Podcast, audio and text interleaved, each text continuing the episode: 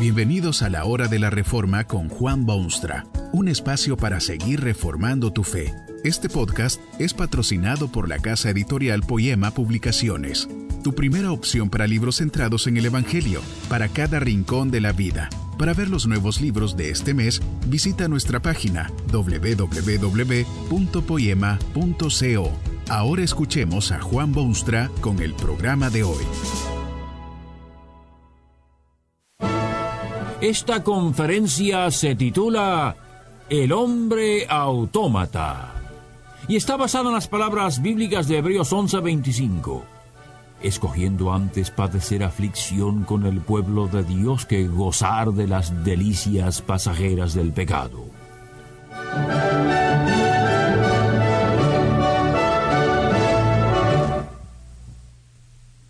¿Sabe usted tomar decisiones o necesita de alguien que las tome por usted?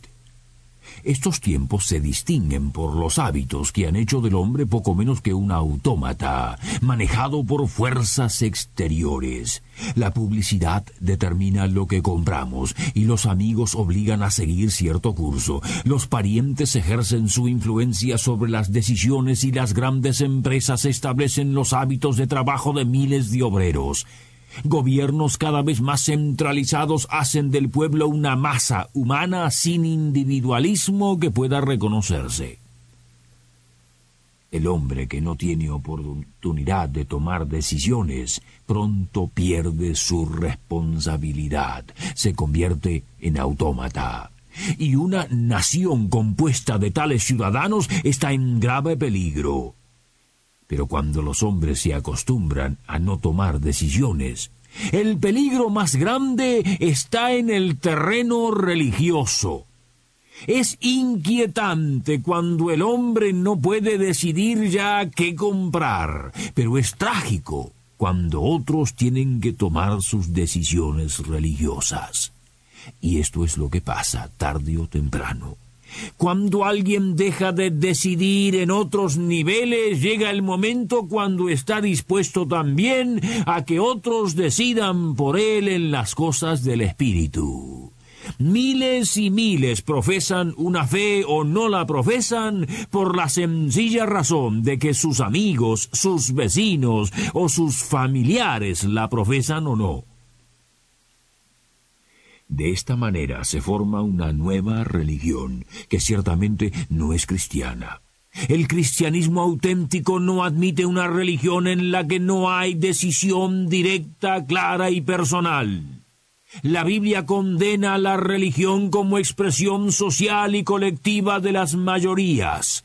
El cristiano es un hombre que se atreve a decidirse por Cristo personalmente y cada día reafirma su decisión en el devenir de su vida.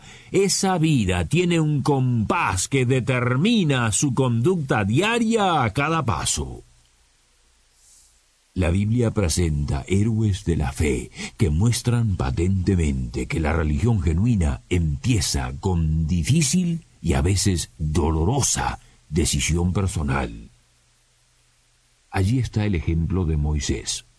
Debido a circunstancias adversas fue abandonado durante su infancia junto a un río de Egipto. La hija del rey lo encontró y lo adoptó como hijo suyo. Pero su madre fue también su nodriza, y de ella aprendió del Dios verdadero, de sus planes y de sus deseos. Y un día Moisés tomó una tremenda decisión. Una decisión que muchos considerarían locura. Volvió sus espaldas a la corte egipcia y se unió a su propio pueblo oprimido. Ni sus compatriotas podían comprenderlo. Se convirtió en prófugo a causa de su decisión. Se lee de él en el Nuevo Testamento. Por fe, Moisés, cuando era ya hombre, rehusó ser llamado hijo de la hija de Faraón, escogiendo antes padecer aflicción con el pueblo de Dios que gozar de las delicias pasajeras del pecado estimando por mayor riqueza el vituperio de Cristo que los tesoros de Egipto. Por fe, dejó a Egipto no temiendo la ira del rey, porque persistía como si viera al que es invisible. Esto es ciertamente extraño. Moisés lo tenía todo. Su vida era agradable y su futuro halagador. Todo lo bueno podía disfrutarlo mientras fuese un fiel miembro de aquella corte pagana y pecadora. Mientras no se opusiese a nada, mientras estuviese de acuerdo con Faraón, no tenía de qué temer. ¿Y no es esta también la situación de muchos en estos tiempos? Viven rodeados de cosas que saben son malas, reconocen ser víctimas del círculo en que se encuentran, lo pasan bien, mientras no se opongan a algunas de las cosas que ven en su derredor. A veces todo el proceso les produce náuseas y hasta quieren librarse de todo aquello, pero no se atreven, tienen miedo y se dirigen así hacia el futuro con la esperanza de que la jubilación los libere o la muerte les dé paz al fin. Son autómatas, no pueden tomar una decisión. Se necesitan hoy hombres de decisión que, como Moisés, tengan coraje, el valor de tomar decisiones necesarias y oponerse sin temor a las corrientes destructoras a que se ven sometidos. El gran llamado de la Biblia, desde el principio hasta el fin, es un llamado a la decisión. En última instancia, sin embargo, el llamado bíblico no es un llamado primeramente a oponerse a las corrientes de maldad, sino principalmente un llamado a favor del Señor Jesucristo. Aunque Moisés vivió muchos años antes de Cristo, el pasaje recién citado informa que la decisión de Moisés tuvo como centro y objetivo a ese Cristo. ¿Puede usted ser rescatado de la vorágine que lo hace autómata e indeciso únicamente tomando una decisión como esa? En efecto, la incapacidad moderna de tomar decisiones está directamente relacionada con el hecho de que jamás han tomado los hombres una decisión definitiva con respecto a su religión nunca han considerado los derechos de Cristo en sus propias vidas y viven en consecuencia en un mundo gobernado por alguien a quien no reconocen. Los que asisten a una iglesia con corazones fríos y mentes neutrales no pueden derivar poder para sí mismos de la fe cristiana. No es extraño que tantos no sean capaces del individualismo cristiano y que se vean como un pequeño diente en el enorme engranaje de la sociedad en que viven. Siguen por caminos deshonestos, se dejan empujar hacia ciertas prácticas porque son autómatas, productos de un mundo infiltrado por el pecado y totalmente indiferente a los derechos de Dios. No pueden romper ese círculo vicioso porque jamás han tomado la decisión más básica de todas. No se han hecho súbditos del Rey de cielo y tierra y por eso son esclavos de circunstancias. Moisés dio las espaldas a las glorias brillantes de la corte pagana de Egipto porque persistía como si viera al que es invisible. Dios había dado esa férrea fe a aquel joven, y esa fe subsistió a través de las mil maravillas de la corte egipcia. También Moisés se dio cuenta que el brillo de la corte era algo pasajero y efímero. Moisés vio al Dios invisible y decidió servirle a él. Lo que ocurrió con Moisés hace siglos es lo mismo que ocurre hoy. La vida de decisión está arraigada en la fe.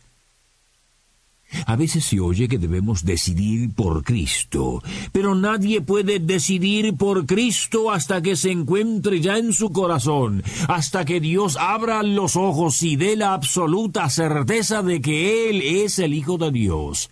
Una vez que Dios haya puesto esa fe en su corazón por la obra del Espíritu Santo, su vida será una vida de decisión y determinación. Cada día encontrará usted la fuerza necesaria para vivir una vida útil y de frutos abundantes. Aprenderá lo que significa hacer su trabajo, no para otros hombres que lo controlan, sino para Dios que lo alienta. Dios le dará el valor necesario para tomar las decisiones diarias que se presenten.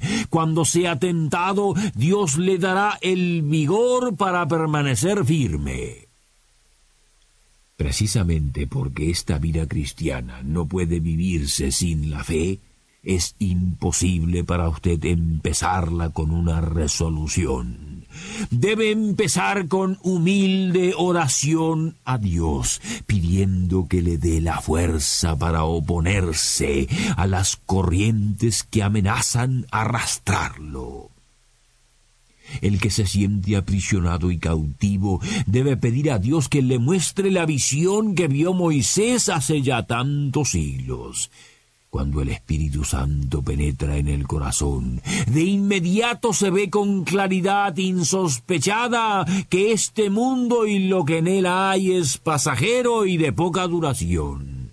Empieza uno a ver que el reino de Cristo Jesús será para siempre jamás empieza uno a ver que debe vivir como ciudadano del reino de los cielos en vez de ciudadano de este mundo, que al fin terminará en ruinas y ceniza. Si usted es uno de los millones que se ven impotentes ante su vida de autómata, empiece por examinar seriamente la fe cristiana, escudriñe con pasión las escrituras, implore a Dios que lo ayude con esa fe que es totalmente esencial para toda virtud cristiana. Y Dios lo hará nueva criatura en Cristo. De pronto se verá capaz de resistir el mal en su vida y la maldad en su ambiente. Dios empezará a prepararlo para otro mundo y un día más glorioso. De autómata pasará a ser digno ciudadano. Que este mensaje nos ayude en el proceso de reforma continua según la palabra de Dios. Si quieres profundizar en la exposición bíblica, puedes buscar más recursos en www.poema.co. Allí encontrarás libros que te ayuden a entender la palabra de Dios y aplicarla a tu vida. Poema, el Evangelio para cada rincón de la vida. Nos vemos en el próximo episodio de La Hora de la Reforma con Juan Bonstra.